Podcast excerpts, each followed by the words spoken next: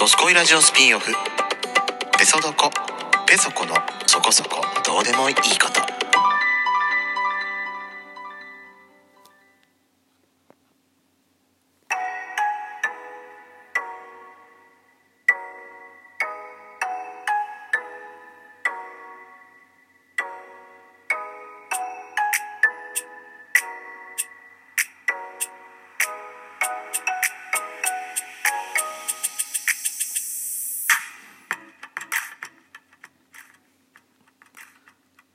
3本目になります。ええ。いつもだったらこれ1週間分3本目ということでまあ間1日ぐらいずつ開ければ1週間分ぐらいにはなってたんでしょうけど私やらかしてますんで今回は3本同じ日に一気に配信したいと思います。まあ3月になって初めての配信ですからね。ええ。ええ。すいません。これぐらいちょっと許してください。しかも3本目だからさもう一発目からあれよ。ジングル入れて BGM よ。じゃないと私なんかまたなんかやらかしそうな気がするんだもん。あまた今回も BGM 入れないでそのまま突っ切っちゃった。みたいなことになりかねないから。本 でもそうするとさ今回チャプターも入れづらいわけだよね。なんかもう最初から最後まで結局ずっと似たような話が続いちゃうくない？違うかな？大丈夫かな私？えーとですねまあ前回と言いますかもう聞いていただいてた方だったらもう本当にわかると思うんですけども私のね本当に時間配分の悪さってないね。本当に。ひどいわ。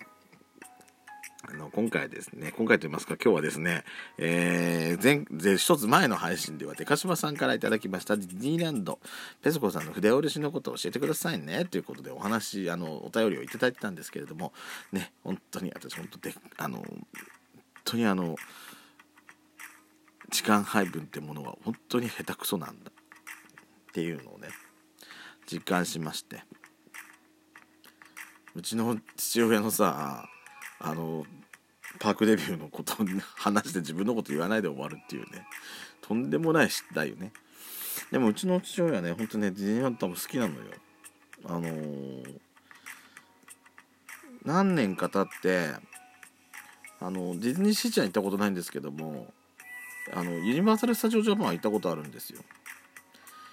私も私も USJ は行ったことないんです私も私は逆に USJ 行ったことないんです。まあ分かんないんですけどうちの父親は行ったことあって。でも行ったのがねだいぶ前できてだいぶ早い時期だったと思うんですけどももうその時の感想が世界観がやっぱりディズニーランドとはなんか違うねっていうのは言ってました。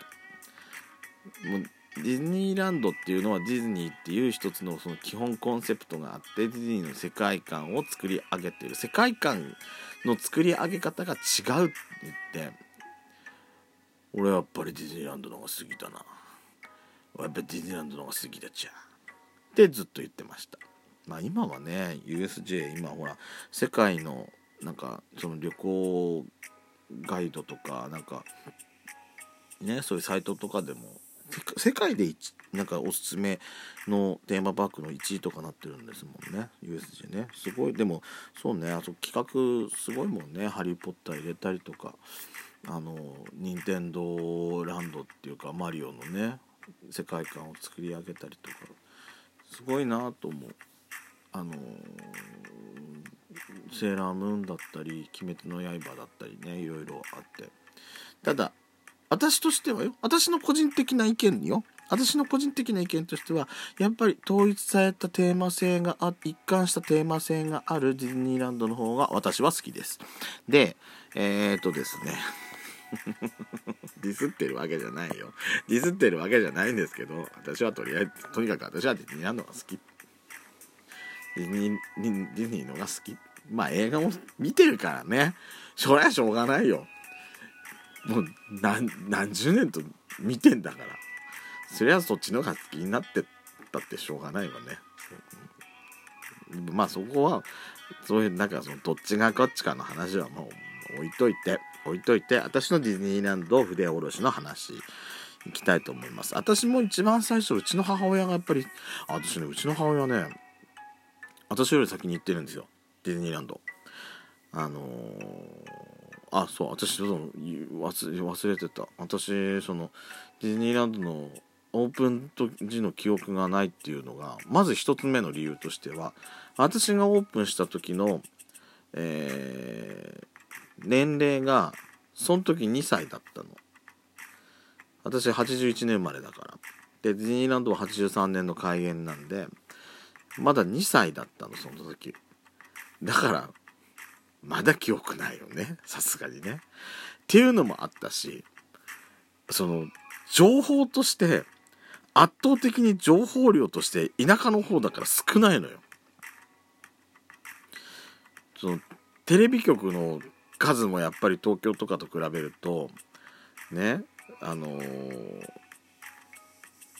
そのキーその例えばほら東京だったら、まあ、NHK2 チャンネルがあって日テレテレ朝 TBS フジテレビテレ東ってあるじゃないですか。山形の場合はその当時は NHK2 局の日テレ系が1局のフジテレビ系が1つしかなかったの。だからそこでしか情報が入ってこなかったから圧倒的に情報量が少なかったのね。でそもそもやっぱり私も2歳だからテレビってそんな見てないような時だしねテレビの記憶もないもんね。だから本本だってそんななかったから。だからもう私はやっぱり私がそのディズニーランドっていうのを初めて意識したのはえーと、パークが開園して5周年の時に私これ多分前も話した気がする。フジテレビでやってたんですよ。5周年の記念特番ってやつを。覚えてるのがね司会がね MC 確か関根勤さんだった覚えがあるの。でいろいろゲスあのなんかインタビューとかしててなんか映画監督の大林監督にもなんかあのインタビューしてた覚えがあるのね。で世界の三大マウンテンを乗り比べするとかあのワンバンドリームが始まるそのショーベースに、まあ、当時ショーベース2000だったんですけどもショーベース2000でワンマンドリームが始まってそのワンマンドリームのない一部の内容をそのあの流すとかさあとなんかね覚えてるのがセンターストリートコーヒーハウスで今確かもうなくなっちゃったんだけどセンターストリートコーヒーハウスってワールドバザールのレストランがあるんですけども朝早くからやってるとこ朝一発目からやってるとこね。そこのミッキーの形のパンケーキをテレビで流してたっていうのがなんかすっごい覚えがあるの。もうそれがねなんかね覚えてる。あなんかね花の飛鳥組で石田ひかりちゃんが出てたような覚えもあるわ。っていう番組をやってたんですよ。それを見て、こんなすごいとこがあるんだっていうのが分かって、まあでも東京だし、行くことなんかまずないんだろうなっていうのがまず私のなだからビデオはもうずっと擦り切れるぐらい見てたのあの時の当時の CM とかもなんとかすごい好きだったなあのあのね、ハッピーアニバーサリーミッキーマウス。ハッピーバースデー、うん、その5周年の時のテーマソングが CM で一緒に流れて、なんかあのテーマソングも好きなんですけども、あれってちゃんとした音源が残ってないんですよ。10周年以降はちゃんとテーマソングのあれは残ってるんですけど、5周年のだけでちゃんとしたやつが残ってないんですよね。日本語バージョンしか残ってなくて、英語バージョンって残ってないんですよ、今。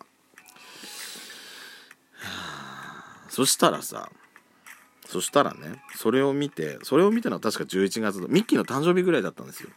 テレビでやってたのが。で見てそれ毎日見たいにしてもう多分幼稚園の時だったからかな。時間があったんでしょうね。ずっとひたすら見てて。幼稚園？あ小学校入ったから小学校入ったから私ビデオの動かし方なんか分かってたんだ。でそれをずっと見てて。で年が明けて年が明けてだから初めてディズニーランドっていうものをテレビで見て3ヶ月後あのうちのじいちゃんの還暦祝いで親戚で集まって泊まり行った時があったんですよ。親戚ってもううちの母方の方の兄弟の家族と一緒にねでみんなで行って泊まり行ったんです。行って帰ってきました。うちに帰ってきました。楽しかったって帰ってきました。じゃあお前ら明日からディズニーランド行くからなっていきなり言われて。はあ？わけわかんないでしょ？何を言ってんだって話になって。もうそっから私多分パニックよ。ディズニーランド！ディズニーランド！ディズニーランド！多分そんな感じよ。って言ってその時はまた新あの山形新幹線の翼ってなかったからあの山形駅から特急翼で福島まで行ってで福島から山彦に乗り換えて上野止まりだったのその時確かね。で上野からバスでディズニーランドまで行ってよ。懐かしいね本当に。なんで一番最初に乗ったのは今はなきトゥモローあのファンタジーランド行きスカイウェイ、まあ、私もう行ってそうそうもうロープウェイが乗りたいっつって一番最初に乗ったのはもうロープウェイだったのね。それはすっごいまだ覚えてる。その後何乗ったかもう全然覚えてない。もうスカイウェイが一番最初に乗ったの本当それだけはすっごい印象に残ってるんですよ。ビッグサンダーマウンテン乗ったっけ？私小学校の1年生で多分怖くて乗れなかったような気が乗ったのかな？その時は。でもスペースマウンテンはその時はさすがに怖くて乗れなかったと思う。その160度縦に回転する今のレイジングスピリッツみたいなあの縦回転があると思ったからおっかなくて乗れないと思ってあとジェットコースターとか絶対そんな乗れな乗れない人だったから。もうねグランドサーキットレースウェイ乗ったな。ゴーカート乗って。あのなんかその私その時さあの耳当ての月の帽子かぶってったからその見知らぬお客さんおばちゃんに「あ北海道から来たんですか?」って言われてた覚えはある。まあ言われたのもうちの母親なんだけどなんかそれをすごい覚える。でその当時はまだ定休日っていうのがあったんで3日間東京行ったんだけど3日目は上野の動物園に行きました。